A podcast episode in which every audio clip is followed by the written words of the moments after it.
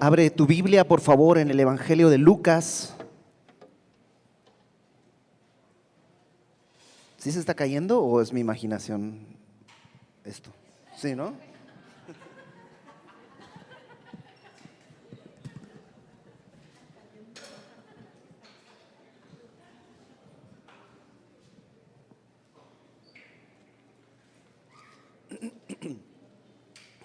Lucas capítulo 19.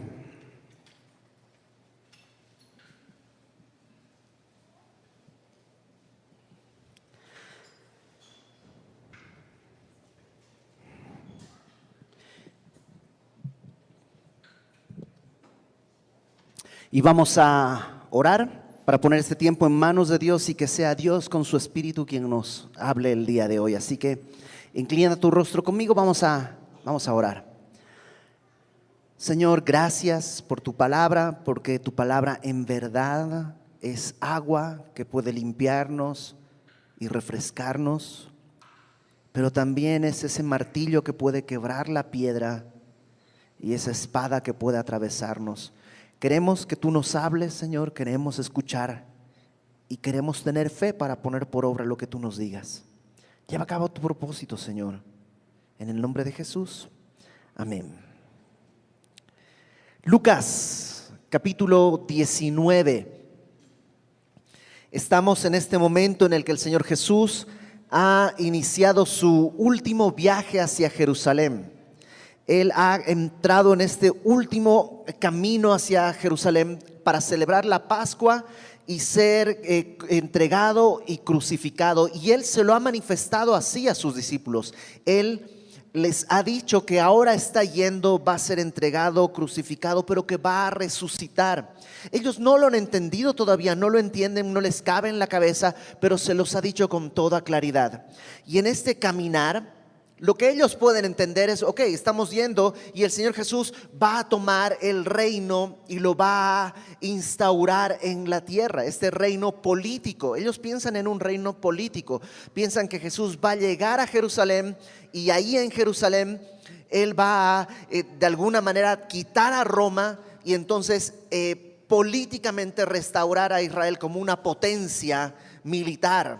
Eso es lo que ellos piensan ya ha estado el Señor Jesús hablándoles de eso. Y eh, si tú recuerdas, hace un par de semanas decíamos que Jesús lo que les dice es, no importa saber cuándo va a estar el reino, lo que importa es saber si tú vas a estar en el reino. Y la semana pasada hablábamos de cómo eh, es necesario una fe que produzca un fruto en nosotros. Y teníamos este ejemplo del hombre rico que piensa que él puede hacerlo todo él dice, ¿qué debo hacer para obtener el reino? Y, cuando Jesús lo confronta con lo que está gobernando su corazón, este hombre tiene que irse y se va triste porque tenía muchas cosas. En contraste con este Bartimeo, un hombre ciego que no tiene nada, solamente un corazón que clama, Hijo de David, ten misericordia de mí. ¿Tú lo recuerdas? Bueno, ahora capítulo 19 va a continuar hablando de ese tema a través de dos escenas una escena con un personaje que ahorita vamos a conocer y una segunda escena con una parábola. Y capítulo 19, versículo 1, comienza diciendo, habiendo entrado Jesús en Jericó, iba pasando por la ciudad. Jericó era una ciudad muy importante, es, la Jericó eh, que, se había reconstruido después de, la invasión de Josué a la tierra prometida esa Jericó era una ciudad que estaba en un cruce, digamos, en un cruce carretero, en un cruce de caminos. Por tanto, muchas caravanas pasaban por ahí. Había un gran flujo de comercio. Según los historiadores, era un lugar de venta de bálsamo, de rosas y de miel. Entonces, eh, eh, comercialmente era un, lugar eh, pues idóneo para tener un negocio. Em, y entonces Jesús está caminando, él no está queriendo quedarse en Jericó, él está camino a Jerusalén. Y sucedió que un varón llamado Saqueo, que era jefe de los publicanos y rico, procuraba ver quién era Jesús, pero no podía a causa de la multitud, pues era pequeño de estatura. Y se nos presenta a este personaje, Saqueo ¿Quién era Saqueo? Dice que era ahí un publicano. Ya hemos hablado de los publicanos. Los publicanos eran cobradores de impuestos.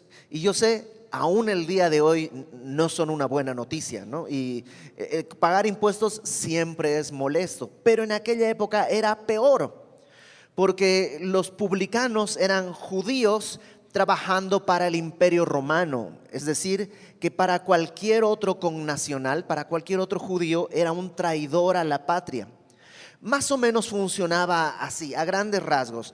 El, emperador, pues, bueno, sus asesores determinaban que en este territorio, digamos la provincia de Judea, había tantas personas y tantos campos de sembradío y entonces pues hacían unos cálculos y decían, de ahí nosotros en impuestos debemos recaudar, por decir un número, dos mil pesos de este territorio.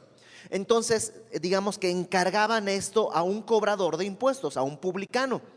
Este tenía que pagar, por decir, por mes, dos mil pesos de su territorio. Eso es lo que él tenía que reportar y entregar a Roma pero todo lo que pudiera sacar extra era su beneficio, era su ganancia. Ahora, Saqueo era rico. ¿Cómo crees que obtuvo su riqueza? Pues abusando, porque no había una medida. O sea, este hombre tenía que sacar dos mil pesos para el imperio romano y lo podía hacer como él quisiera. Y normalmente pues sacaban una gran tajada de su ganancia y este hombre no solo era publicano, dice que era jefe de publicanos. O sea que él había, digamos, subarrendado. Él tenía a otros que cobraban por él, a quienes seguramente también les cobraba una, eh, una comisión, como uno de estos negocios de multinivel, ¿no? Que le van pagando y él va cobrando y va ganando, y así se había enriquecido. Por supuesto, para el resto de la sociedad, este hombre era mm, pues era un traidor, era un indeseable. Y dice que era rico y procuraba ver a Jesús, ver quién era, pero no podía a causa de la multitud, pues era pequeño de estatura. Era chaparrito, ¿no? Y siendo chaparrito, pues eh, ser chaparrito tiene sus ventajas, ¿no? Pero hay momentos en que tiene sus desventajas. No había tanta gente. Considera esto. El Señor Jesús está yendo a Jerusalén y tiene un montón de gente que le sigue. No solo sus discípulos, sino que además gente que ha escuchado que Jesús es el hijo del rey, es el, hijo de David, y piensan que va a instaurar el poder político y están yendo a ver si pueden sacar, pues eh, estar en primera, en primera fila cuando suceda eso. Y a eso hay que sumar que de por sí es tiempo de Pascua, y de por sí la gente iba a Jerusalén en tiempo de Pascua. Entonces es una gran multitud que está yendo, es como una procesión muy grande. Jesús está en medio y Saqueo pues no alcanza a ver, pero es inteligente, como los chaparritos somos inteligentes. Dice verso 4, corriendo delante, subió a un árbol sicómoro para verle porque había de pasar por allí. Un detalle que notamos ahí es que no hay nadie que le ayude. Nadie le dice, mira, vente aquí, párate aquí a mi lado. Te. ¿Quién le daría un lugar? Es el indeseable, es el que nadie quiere, es el enemigo y el traidor. Por supuesto que nadie le da ni un centímetro. Entonces él tiene que, pues piensa, a ver, Jesús va pasando por aquí, por la calle principal, va a ir para allá. Entonces se adelanta y corre y se trepa a un sicómoro para desde ahí poder ver a Jesús. Versículo 4 perdón, versículo 5. Entonces dice, cuando Jesús llegó a aquel lugar, mirando hacia arriba, le vio y le dijo, Saqueo, date prisa, desciende porque hoy es necesario que pose yo en tu casa. Olvidé un detalle. Dice en el versículo 4 que corrió y se subió al sicómoro. En esta cultura no era honroso que un hombre, un hombre adulto corriera, porque pues usaban una especie de toga, ¿no? como una especie de vestido, si tú quieres, y para correr pues tenían que como levantar el vestido y era deshonroso. Lo habíamos visto cuando el, padre del hijo pródigo, al ver a su hijo, igual corre a, echarse sobre los brazos de su hijo y, es lo mismo, es una deshonra pero que este hombre está dispuesto a hacer. Lo mismo treparse a un árbol. Un adulto no era honroso, es un juego de niños, no era honroso que se trepe a un árbol. Pero Saqueo tenía tanta curiosidad que lo hace. Y cuando llega ahí, lo más interesante es que Jesús lo ve y le dice, Saqueo. O sea, Jesús sabe quién es.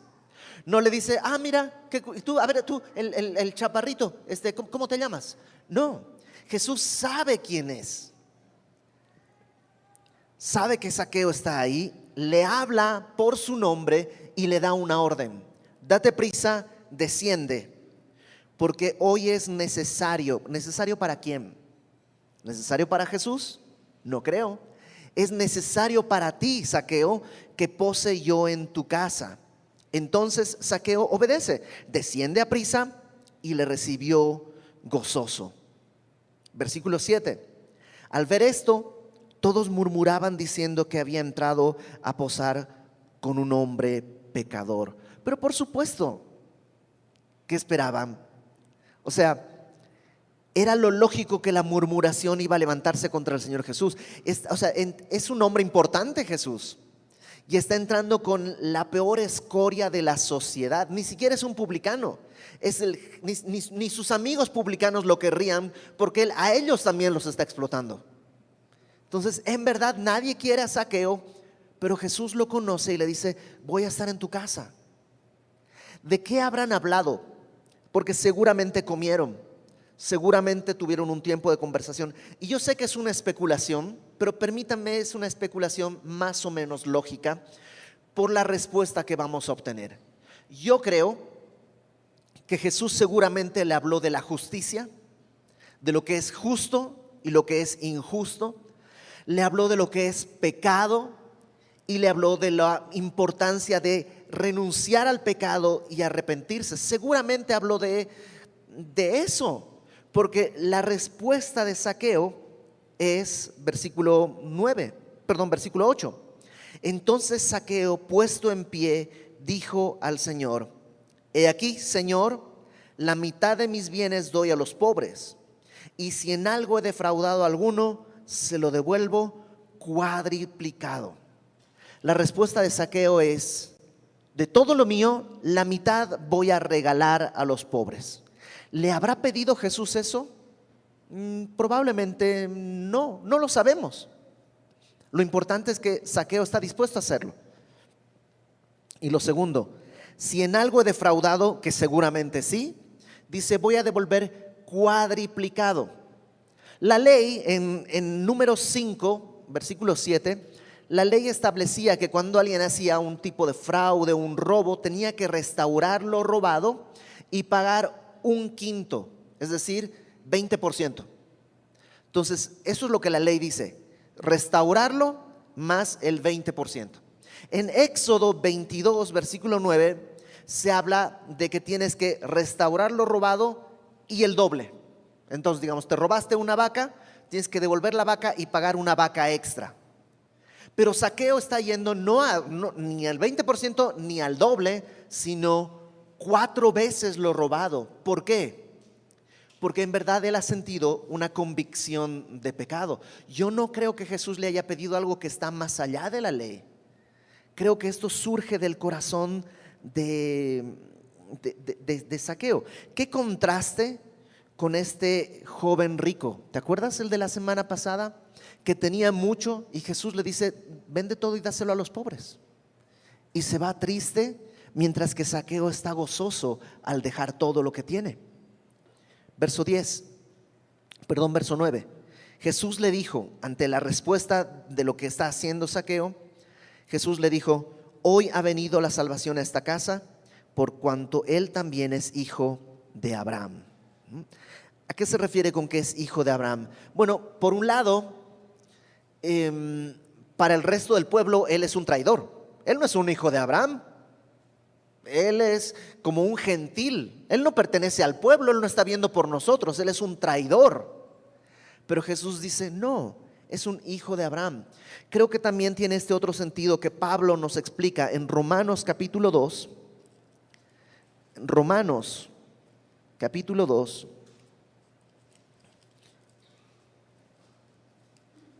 Pablo nos explica en el versículo 28. Y aquí Pablo hace un juego de palabras, ¿ok? Porque habla del judío. Judío viene de Judá, que quiere decir adorar. Entonces, cada que dice el judío está de alguna manera diciendo el adorador. Ese es un poquito el juego de palabras que, está usando Jesús, digo eh, Pablo. Dice verso 28, no es judío, adorador, el que lo es exteriormente, ni es la circuncisión la que se hace exteriormente en la carne. ¿Qué está diciendo? Que lo importante no es tu linaje, si eres descendiente de una línea pura de judíos o si no lo eres. Dice, no importa eso. Lo que importa es lo que está adentro, en tu corazón. Y lo explico un poco más, verso 26, perdón, verso 29. Sino que es judío el que lo es en lo interior, y la circuncisión es la del corazón, en espíritu, no en letra. La circuncisión era la marca del pueblo judío.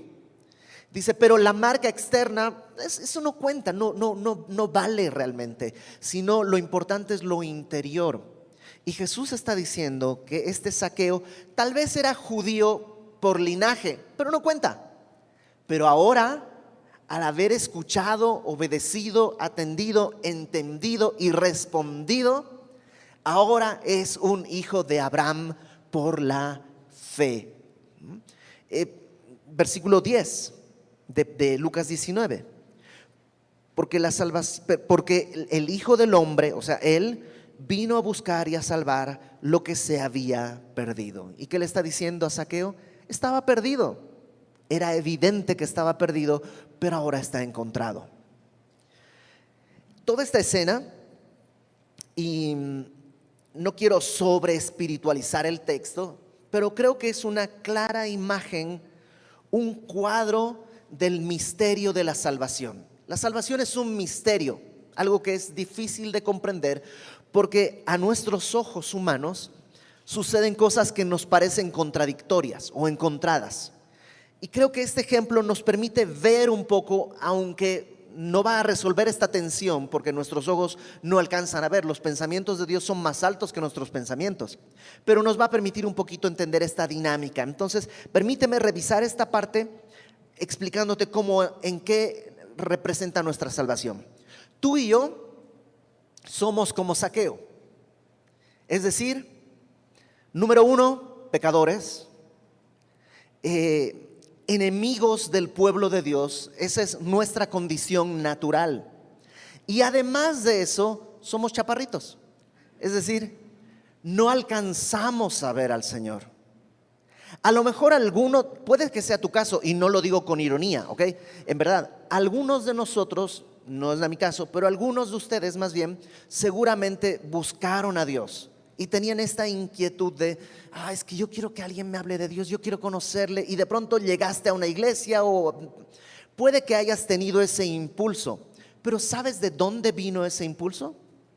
De Dios. Pregunta, ¿quién decidió la ruta que Jesús iba a tomar? Él mismo. ¿Quién plantó e hizo crecer ese sicómoro 40 años atrás para que Saqueo pudiera treparse en el momento adecuado? Jesús. O sea, si bien Saqueo tiene un impulso por ver a Jesús, si Jesús no estableciera la ruta, el árbol, no funciona. Es más, si Saqueo se trepa al árbol y ve pasar a Jesús, dice, mira, ahí va, ahí va, ahí va, ahí va, y se fue. Se baja del árbol y ¿qué tiene? Nada. Vuelve al pecado en el que ha estado, no ha habido ningún cambio, no pasa nada más. Todo lo que Saqueo podría hacer es contemplar a Jesús. Así somos nosotros. Nosotros a veces pensamos que pues con que me acerque, con que lo vea. Y, algunas veces nos trepamos a nuestro árbol de moralidad. Yo no soy como esos que escuchan reggaetón y no, yo no, no tomo, no fumo, no bailo pegadito. Entonces, este, y pensamos que eso no se acerca. Tal vez te acerca a verlo, pero sigue siendo igual. O te trepas a tu estándar de religión. O oh, es que yo voy a la iglesia y yo nunca falto y yo... sigue siendo igual, sigue siendo insuficiente porque nuestra condición no ha cambiado, seguimos siendo chaparritos y no alcanzamos. No importa cuánto te trepes a tu autosuficiencia, a tu religión, a tu moralidad, si Jesús no te dice, Ibert, baja, necesitas que yo esté contigo hoy. No habría esperanza. Solo Él, Él es el único que Él vino a buscar lo que se había perdido. No es que lo perdido salió a buscar. ¿Conocen ese libro de, eh, ay, no me acuerdo, 10 personajes en busca de un autor? Que es, un libro en el que hay unos personajes que están buscando un autor que escriba su historia. Y, y no, no es nuestro caso. Nosotros estábamos perdidos. Y en esta carretera Él definió el camino él nos hizo, él, plantó el árbol, Él nos dio la capacidad de treparnos al árbol y Él es el que pasa y nos llama. La obra es suya, la salvación es su obra. Pero, y aquí es donde está el misterio misterioso, tú y yo somos llamados a obedecer. ¿Qué pasa si Jesús le dice desciende y, Saqueo dice, no creo? Me costó mucho subir, yo creo que mejor me voy a quedar aquí, ¿no? Como el, varón rampante es otro libro de eh, Ítalo Calvino en que este, no me acuerdo el personaje, se trepa a un árbol y se queda en el árbol a vivir ahí por décadas. ¿Qué pasa si Saqueo se trepa y de ahí ya no, no se quiere bajar? Bueno, es, es esa tensión que hay entre la soberanía de Dios. Dios nos escogió. Antes de nacer, Él nos escogió. Pero de alguna manera cuando Él llama, yo debo responder. Por eso Pablo dice, nosotros como embajadores de Dios les rogamos como si Dios rogara por medio de nosotros, reconcíliate con Dios. A ver, Iber, entonces, si yo no quiero, no sería salvo. ¿Depende de mí? No, depende de Dios, Él es el soberano. Ah, ok, entonces si Él es soberano, no importa lo que yo haga, ya voy a ser salvo. No, tú tienes que responder. Pero entonces, eso es contradictorio, sí. Pero entonces no puede ser, no, pero es. Es un misterio. Los teólogos se han eh, roto el cerebro tratando de explicarlo y no se puede explicar. Si me preguntas a mí, de alguna manera, yo te puedo decir, yo no buscaba al Señor. Él vino y me encontró. Pero en otro sentido, Dios me dio la gracia de poder responder.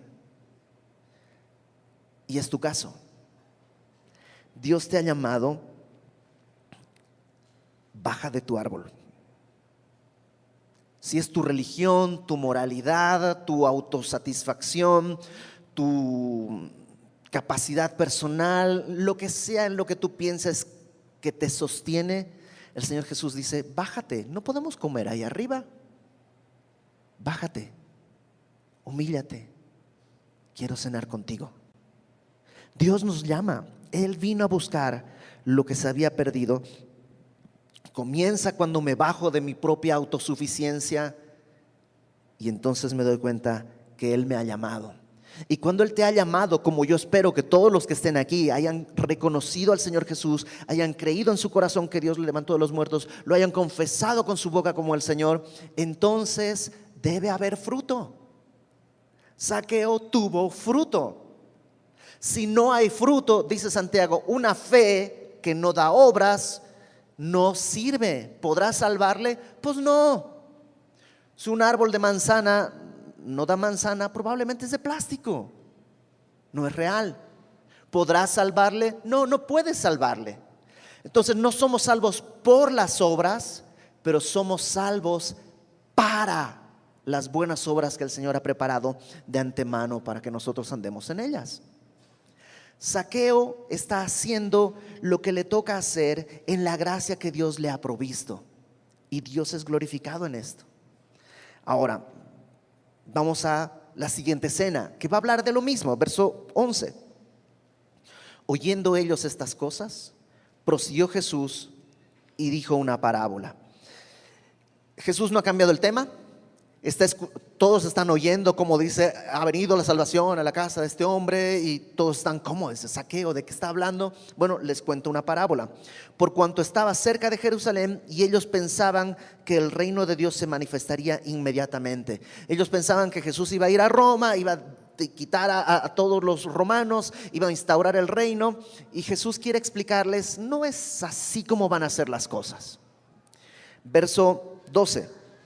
Dijo pues, un hombre noble se fue a un país lejano. En la parábola, que te lo voy a ir leyendo, la parábola, el hombre noble es Él, el Señor Jesús. Él es el hombre noble que dice que se fue a un país lejano para recibir un reino y volver.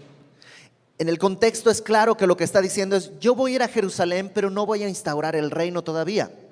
Yo me voy a ir, va a morir, pero después que reciba el reino voy a regresar para manifestarlo aquí en la tierra. O sea, todavía no lo voy a manifestar. Ahorita no va a pasar. Tengo que ir, me voy a marchar y luego voy a regresar. Versículo 13. Eh, y llamando a diez siervos suyos, les dio diez minas la mina era una medida de capacidad, como el kilo o la roba o la libra, ¿no? Es una medida de capacidad que se usaba para eso, para medir plata, para medir oro. Y aunque es difícil de, hacer una, como una especie de evaluación desde nuestra época, sí sabemos que una mina era equivalente a 100 días de salario, 100 eh, días de salario de, jornada de trabajo.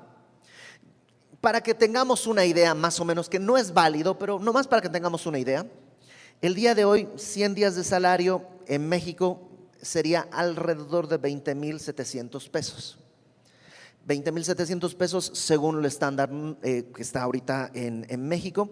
Y si te das cuenta, pues no es una fortuna, Tampoco es despreciable, o sea, que de pronto te caigan casi 21 mil pesos, no es despreciable. Y lo que le está dando es, ok, son casi tres meses de trabajo, ¿no? Entonces les está dando esto y les da una orden. Versículo 13. A sus siervos les dio diez minas eh, y les dijo, negociad entre tanto que vengo. Y hay dos cosas claras. Número uno, tienes una tarea, negociar. Y la palabra está bien traducida. Porque negociar quiere decir hacer negocio. Es decir, haz que, se mueva el dinero y que tenga ganancia. ¿Okay? Negocia. Y número dos, voy a volver. No dice voy a intentar regresar. No, no, no. Voy a volver. Eso es un hecho. Pero entre que yo voy y vengo, toma esto y negocia. ¿Ok? Versículo 14. Eh, Pero sus conciudadanos le aborrecían y enviaron tras él una embajada diciendo, no queremos que éste reine sobre nosotros. Aquí hay otro personaje. Por un lado está este noble, que es Jesús, que va a ir a recibir el reino y luego va a regresar. Por otro lado están sus siervos, que somos tú y yo, los que hemos creído, los que hemos bajado de nuestro árbol, los que hemos comido con Él, los que ahora somos sus siervos. Ahora nosotros hemos recibido cada uno una mina. Había diez minas, había diez siervos, cada uno ha recibido una mina. Y están estos otros conciudadanos. ¿Quiénes son los conciudadanos?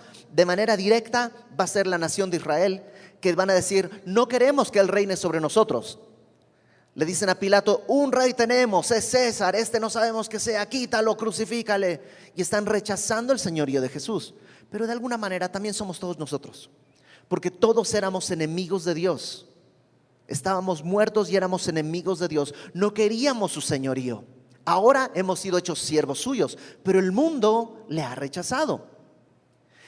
Ahora, ¿qué representan estas, esta mina? Hay un gran debate acerca de qué es, porque para empezar, no confundamos esta mina con la parábola de los talentos. No sé si has oído la parábola de los talentos. La parábola de los talentos que está en Mateo, talento es otra medida de capacidad, no habla de talentos como saber cantar y bailar, no, es este talento es una, es una, es es una medida de capacidad también. 60 minas hacían un talento. Entonces, a ellos les da talentos de acuerdo a sus capacidades. Aquí no. Aquí te está dando, a cada uno le está tocando una mina. Por eso muchos piensan que la mina representa el tiempo que tienes. Cada uno de nosotros tiene 24 horas al día. No importa cuánto quieras evitarlo, no importa cuánto quieras conseguir más, no es posible. Cada uno de nosotros, desde los más chiquititos hasta los más grandes, tiene 24 horas cada día. Otros piensan que son algún tipo de eh, oportunidad natural. Todos tenemos aire, todos tenemos luz. Yo creo que no es necesario tratar de definirlo, sino simplemente veamos por el contexto como la oportunidad para hacer lo que Dios nos dio. O sea, ¿Quieres que negocie? Pues dame con qué, ¿ok? Ya te doy con qué. Y le estoy dando a todos con qué negociar. Versículo 15. Eh, Aconteció, ya pasó el tiempo, él fue, recibió el reino, vuelto él, después de recibir el reino, mandó llamar ante él a aquellos siervos a los cuales había dado el dinero para saber lo que había negociado cada uno. ¿Cuál era la, orden que Dios les dio? Bueno, que el Señor este les dio, negocien. ¿Y ahora qué está haciendo? Vamos a hacer cuentas. Te di algo, hagamos cuentas. Para nosotros los creyentes va a haber un punto en el que entreguemos cuentas. No es un punto en el que vamos a ser juzgados por salvación, porque ya fuimos salvos, ya somos siervos suyos. Me han oído decirlo antes y lo voy a repetir tú y yo ya fuimos juzgados, ya fuimos encontrados culpables y ya fuimos condenados en la cruz. Si alguien lee mi estatus, dice Ibert Cruz, cargo pecador, estatus culpable, condena la muerte. Ya murió. En la cruz ya morí. No es que soy inocente, sino que ya se pagó mi condena. Entonces ya no voy a volver a ser juzgado para salvación, pero sí voy a ser juzgado para recompensa. El, Pablo habla del tribunal de Cristo, el lugar en el que tú y yo seremos juzgados para ver cómo vivimos en este tiempo. Cada uno dará cuenta a Dios de sí, dice Pablo a los Corintios. Entonces, versículo 16. Eh, Vino el primero diciendo, Señor, tu mina ha ganado 10 minas. De entrada, él sabe que no, no, le dice, mira, negociamos y ganamos. No, porque no es mi dinero. Yo soy siervo, no soy dueño. Entonces es tu dinero, tu mina ha ganado otras 10 minas. Eh, yo soy una papa frita para los cálculos matemáticos, así que lo que hice fue meterme en internet, hice la pregunta correcta, qué proporción es 10 si tengo uno y todo esto. Y lo que me arrojó, según esta plataforma, es que esta mina ganó el mil por ciento de, pues eso, de ganancia. Yo no también soy una papa frita para los negocios, nunca hagas negocio conmigo, pase lo que pase, abstente de hacer negocios conmigo, a no ser que quieras aprovecharte, porque yo no soy bueno para los negocios pero en mi muy eh, ignorante perspectiva, yo creo que mil por ciento es un buen margen de ganancia, ¿no? Me dirán ustedes si sí o no, pero ha ganado bien. Tenía uno, ahora tiene diez, mil por ciento de ganancia, y lo que le dice el Señor es, em, versículo 17, está bien, buen siervo por cuanto en lo poco has sido fiel, tendrás autoridad sobre diez ciudades. Número uno le dice, fiel. Te di uno, hiciste lo que te pedí, negociar. Ahora, en, en proporción a tu ganancia, es lo que va a ser tu recompensa. Ganaste diez minas, vas a gobernar en diez ciudades. Ahora, ¿a qué se refiere esto de gobernar en 10 ciudades? ¿Qué quiere decir? La verdad no lo sé y no creo que tengamos que saberlo, solamente que está diciendo que en la proporción en lo que tú eres fiel en lo poco, Dios te va a recompensar en lo mucho. Lo curioso es que lo poco es lo de este tiempo, lo de esta tierra. Si tú eres fiel en lo poco que hay aquí en esta tierra y en este tiempo, Dios te va a poner sobre lo mucho. Y otra cosa que llama la atención es que la recompensa a un buen servicio a Dios es más servicio. ¿Por qué? O sea, ¿no, ¿no sería más bien descanso? Ay, Señor, ya te serví por 40 años, ahí me paraba y predicaba, Señor. Ay, ¿no será que ahora qué voy a, qué voy a hacer en, en el reino venidero? Pues te vas a parar y vas a predicar. ¿Por qué? Porque no hay gozo más alto que cumplir el propósito para el cual fuimos hechos, que es para la alabanza y la gloria de Dios. Mira, hay, hay personas en esta iglesia que físicamente no pueden servir por razones físicas, naturales, no pueden estar de pie como los servidores que están, no pueden eh, eh, venir temprano y cargar cosas, o sea, no, no pueden, físicamente no pueden. Y me han dicho, pero ¿cómo puedo servir? Y orando. Eso puedes hacer. Puedes orar. Y no es poco. A ver, ¿quién de ustedes dice, no, yo no quiero que oren por mí? Yo como que ya eso no me gusta. Nadie. Todos estamos sedientos y hambrientos de oración. Todos necesitamos oración. Y hay gente aquí cuya obra de servicio ante Dios es orar. ¿Y cuál será su recompensa? Orarán diez veces más. Porque orar qué es? Tener comunión con Dios. ¿Y te imaginas que tu recompensa sea, vas a tener más comunión conmigo? ¿Quién no quiere? La recompensa por el servicio al Señor es más servicio al Señor porque no hay gozo más alto que cumplir el objetivo por el cual tú y yo existimos, que es servirle. Entonces este hombre tenía uno, ganó diez, buen siervo, tendrás autoridad sobre diez ciudades. Verso 18, vino otro diciendo, Señor, tu mina ha producido cinco minas. Una vez más, no es mi dinero, no es que, mira, nos fue bien, ganamos, no, no ganamos. Tu mina ha producido cinco minas. Esto es 500% de ganancia. Y lo que le responde el, el, Señor es, también a este dijo, tú también sé sobre cinco ciudades. En la proporción de lo que tú ganaste es la proporción de lo que serás recompensado. Pero luego vino el tercero. Seguramente así fueron muchos, y no, Jesús no entra en detalles, pero llega a uno que le dice, Señor, aquí está tu mina, la cual he tenido guardada en un pañuelo. Y mi cara sería, ¿por qué? ¿En qué momento te dije, guarda esto en un pañuelo? Eres un desobediente. Yo no te dije, es más, Jesús ni siquiera dijo, quiero que esta mina me la entreguen multiplicada. No dijo eso. ¿Qué dijo? Negocien. Y en el negocio a veces se gana, a veces se pierde. Y si le hubiera dicho, híjole, pues negocié, pero ¿sabes qué? Invertí en, esto y no, no, no se pudo y como que pues al final parece hasta que perdimos un poco. Hubiera sido fiel, porque la tarea no era ser exitoso, ser un comerciante exitoso, sino obedece, negocia. Y este hombre no lo hizo. Y fíjate por qué no lo hizo, fíjate su excusa. Verso 21. ¿Por qué no lo hiciste? Porque tuve miedo de ti, por cuanto eres hombre severo, que tomas lo que no pusiste y ciegas lo que no sembraste. O sea, básicamente, híjole, no, no lo hice, pero es por tu culpa, porque eres un hombre injusto. O, o ¿cómo le llamas a aquel que toma de donde no puso y recoge de donde no sembró? Es un ladrón, es un estafador, es un hombre injusto. Le está diciendo, es que tú eres injusto, entonces mejor no me quiero meter contigo.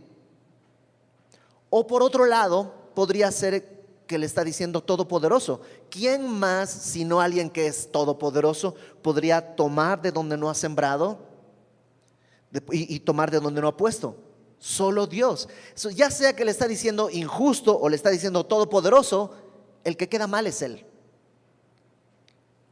Y de hecho la respuesta que recibe es, le dijo, mal siervo. Y esto me mata. Porque ni siquiera le dice, estás despedido. No, sigue siendo mi siervo. Sigue siendo mi siervo. Malo, no obediente, pero sigue siendo mi siervo. Dios te ha dado algo a ti. Te ha dado una mina. El momento en que tú naciste de nuevo, Dios te dio una mina. Primero estabas en tu árbol, trepado en tu orgullo, en tu vanidad, tu necedad, lo que tú quieras. Cuando el Señor Jesús vino a buscar lo que se había perdido, te dijo, ven, y por gracia obedeciste. Bajaste, cenaste con Él, la salvación llegó a tu casa, la gloria es de Dios, y ahora Él te ha dado una mina y te dice, mientras yo regreso o tú vienes a mi presencia, negocia Tienes tiempo, tienes ahora sí talento en el sentido de aptitudes, tienes eh, capacidades, tienes recursos, tienes un lugar en la sociedad, negocia. Algunos piensan que esto tiene que ver con la predicación del Evangelio. ¿A cuántos le has predicado el Evangelio? Y alguien dice, no, pues es que qué tal que me dicen que no y no sé qué, y está guardando su mina en un pañuelo. Y a lo mejor tienes tiempo y oportunidad. Y estás diciendo, sí, pero ahorita no. A lo mejor después. Ahorita soy joven o ahorita ya soy muy grande. La excusa vale para cualquier lado y en cualquier momento. Y cuando lleguemos delante del Señor, Pablo a los Corintios les dice que en aquel día la obra de cada uno Dios la va a juzgar y la va a pasar por fuego. Algunos, los que edificaron con oro, plata o piedras preciosas, dice, tendrán ganancia. Pero otros que han edificado con su vida, con, madera, con heno, con hojarasca, se va a quemar. Y dice, si bien él mismo será salvo, porque acuérdate, en este juicio no vamos para salvación, pero sí, ¿tú qué hiciste? No, pues es que aproveché bien mi tiempo, me compré dos casas, tuve coches, tuve dinero, llevé a mi familia a pasear por todo el mundo, ajá, puro madera, heno y hojarasca, que delante de Dios se va a quemar, vas a ser salvo, dice, así como por fuego, Pablo a los Corintios. Y, la idea es que es como alguien que sale de una casa en llamas. O sea, ¿quién sale de su casa que se está quemando eh, buscando a ver qué cosas me llevo? No sales con lo que traes puesto. Así, rum, corriendo. Así vas a entrar al cielo con lo que traes puesto. Mientras habrá otros que entran con ropa de gala, con oro, con plata, con piedras preciosas. Habrá quien llega y dice, no, pues yo con un taparrabos y, y nada más. Y llegando allá vas a decir, pero ¿para qué perdí mi vida? Hay una escena en la lista de Schindler que seguramente ya también les platiqué, cuando al final de la, de la película este señor se está despidiendo porque pues al final de cuentas él era un, un, partidario del, del, del, bando enemigo y se está despidiendo, está huyendo porque ya los aliados han conquistado todo. Se está despidiendo de sus judíos y les dice, ¿para qué me quedé con mi anillo? Con mi anillo pude haber comprado un judío más. ¿Para qué me quedé con su pin que tenía acá? ¿Para qué me quedé con el abrigo? El coche, el coche podría haberlo vendido y había comprado cinco judíos más, hubiera salvado más. Y sí, está ahí, ya no es necesario, ya acabó la guerra, te queda un coche. ¿Y cuántos llegaremos al cielo y diremos, ¿y, para qué perdí mi tiempo? ¿Para qué busqué mi anillo y mi coche y mi broche cuando ya no vale? Que no te quedes al final pensando, debía haber invertido esa mina. El Señor le dice, mal siervo, no lo rechaza por tu propia boca te juzgo. Sabías que yo era hombre severo, que tomo lo que no puse y que ciego lo que no sembré. ¿Por qué pues no pusiste mi dinero en el banco para que al volver yo lo hubiera recibido con los intereses? Eso ni siquiera te demanda trabajo. O sea, eso ni siquiera tienes que hacer nada. Llevas al banco, oigan, quiero dejar esto acá. ¿Cuánto tiempo? Pues, a, largo plazo, pero no sé cuándo va a venir el dueño y ahí que quede. Ni siquiera demanda esfuerzo, es nomás pereza lo que tenía este hombre. Pudo haber hecho. Y cuántas cosas que tú y yo no hemos hecho por pereza, vamos a llegar allá y vamos a decir, ah, perdí mi oportunidad. Este es nuestro tiempo. Esta es nuestra oportunidad. Hubo una generación anterior que sostuvo el Evangelio y la palabra y la transmitió a aquel que te predicó a ti. Y ahora tú tienes la palabra y este es tu tiempo y esta es tu oportunidad para sostener el Evangelio y entregarlo a una nueva generación que igual que tú y yo no está interesada en escuchar. Nadie está interesado en escuchar. Es Él quien tiene que venir y sembrar el sicómoro donde nos podamos trepar y es Él que nos va a llamar. Pero si Dios te dice, haz un hueco, pon ese sicómoro, planta. ¿Por qué perder tiempo y no obedecer? Versículo 26, perdón, 24. Dijo los que estaban presentes, quitadle la mina y dadla al que tiene las diez minas. Ellos le dijeron, Señor, tiene diez minas. O sea, ni Robin Hood, ¿no? O sea, es como que Robin Hood le quitaba a los ricos para darle a los pobres. Tú le estás quitando al que tiene poquito para darle al que tiene mucho. ¿Por qué? Y él contesta, versículo 25, 26, pero yo os digo que al que tiene se le dará, más al que no tiene, aún lo que tiene se le quitará. Y te digo una cosa, lo he visto. En mi grupo de amigos, cuando yo era joven, teníamos un grupo de amigos con los que servíamos al Señor. Y la verdad era muy bonito, nos desvelábamos sirviendo a Dios, estábamos eh, em, encendidos sirviendo al Señor a toda hora, e, era, era maravilloso. Y yo creo que cuando Dios nos llamó, nos llamó a todos. Y muchos dijeron, no, todavía no. No, es que mm, tengo algo más valioso que es que y alguna excusa había y qué tal que sí, qué tal que no y que a la vuelta de la historia, por su gracia el Señor a mí me ha dado más oportunidades de servicio. Y veo algunos de mis amigos que cada vez tienen menos y menos y algunos ya ni van a la iglesia. ¿Son salvos? Yo creo que sí. Pero están construyendo con madera, con heno y con hojarasca que se va a quemar.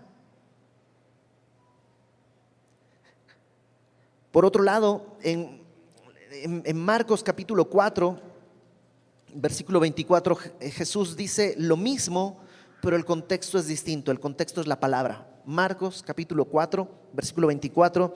Jesús, en Marcos 4, todo tiene que ver con la palabra, ¿ok? Todo tiene que ver con la palabra. Y en el versículo 24 les dijo, mirad lo que oís, porque con la medida con que medís os será medido, y aún se os añadirá a vosotros los que oís, porque al que tiene se le dará, y al que no tiene, aún lo que tiene se le quitará. ¿Y qué está diciendo? Es lo mismo, pero con la palabra. Si tú dices, ay, mi Biblia, es que hasta esas poquitas ganas se te van a quitar. Yo conozco gente mayor, muy, muy, muy mayor, que tiene dificultad, me acuerdo que en el discipulado tenía dificultad hasta para recordar el nombre de los chicos con los que nos discipulábamos. Pero los versículos, eso se los sabía mega de memoria y chavos de 20, 20, 30 años con toda la lucidez del mundo y todo el tiempo y la fuerza y la energía batallaban con la seguridad de la salvación, la seguridad de la salvación, la seguridad de la salvación y no pasaban de ahí. Y el señor Jaime brum, barría con capítulos enteros. Al que tiene, Dios le va a dar. Pero si tú no quieres, aún lo poquito que tú te sabías, se te va a quitar. Entonces, versículo capítulo 19 de Lucas. Por un lado viene el Señor Jesús y a los primeros que va a llamar a cuentas cuando el reino sea entregado es a su pueblo, a ti y a mí. Y a los otros, los ciudadanos, los que le rechazaron, verso 27, también aquellos mis enemigos que no querían que yo reinase sobre ellos, traedlos acá y decapitadlos delante de mí. Y sí, eso ya no lo vamos a vivir. Si tú todavía permaneces en tu árbol trepado, sí, este es tu destino. Pero yo creo que los que estamos acá ya no estamos ahí. Pero ¿por qué quedarte ahí y vacío? cuando Dios te está dando una mina y no te está diciendo sé exitoso, solamente sé fiel. Sé fiel en tu servicio. Yo no sé a qué te ha llamado Dios a servirle, pero te ha llamado. Y no estoy hablando solo de la iglesia, que vengas y sirvas acá. No, no. Hay una manera en la que Dios te ha pedido, sírveme de esta forma. No lo dejes caer. No pierdas. Este es tu tiempo y esta es tu oportunidad. Y te lo dice un cincuentón, el tiempo se va de volada y el tiempo en que yo me podía desvelar y salir a la calle y predicar ahí en zona rosa y que íbamos de aquí para allá y al día siguiente despertarme como si no pasara nada, se quedó hace 20 años. Y ya no puedo, físicamente ya no es mi tiempo. Y a lo mejor tú dices, bueno, pero es que yo tengo más de 50, ya no es mi tiempo, todavía hay cosas que Dios te está pidiendo el día de hoy. No importa si tienes 18, 20, 50 o 70. Hay algo que Dios te está pidiendo hoy. Sé fiel. No tienes que conseguir una mina. Ya te la dio. Ahí está. Sé fiel. Sé fiel. Vamos a orar. Señor, gracias porque tú nos llamaste. En verdad, en esta carretera de la vida, tú plantaste el árbol desde donde podríamos encontrarnos. Y ahora nos has llamado a abandonar toda seguridad, todo, todo ídolo y estar contigo. Ayúdanos a responder como es debido. Sabemos que eres tú. Solo tú puedes hacerlo. Y a los que ya somos tus hijos, a los que somos tus siervos, Ayúdanos a ser fieles en el servicio al que tú nos llamas y con la palabra que tú nos has dado. Ayúdanos, Señor, a no desperdiciar nuestro tiempo y nuestra oportunidad, sino que podamos, según tu misericordia, cumplir con tu llamado, ser fieles en lo poco, y si tú quieres, te seguiremos sirviendo en lo mucho. Habla nuestro corazón, Señor. Líbranos de nuestra propia necedad. Cumple tu objetivo y que nosotros podamos cumplir nuestro propósito. Al final de cuentas, solo fuimos creados para la gloria de tu nombre. Así dice tu palabra y así queremos vivir. En el nombre de Jesús yo te ruego por cada uno de mis hermanos. Para cada uno de nosotros tú tienes una tarea. Abre nuestros ojos háblanos. En el nombre de Jesús te lo pedimos, sabiendo que nos escuchas, pues pedimos conforme a tu propósito y para tu gloria. Por Cristo nuestro Salvador. Amén y amén.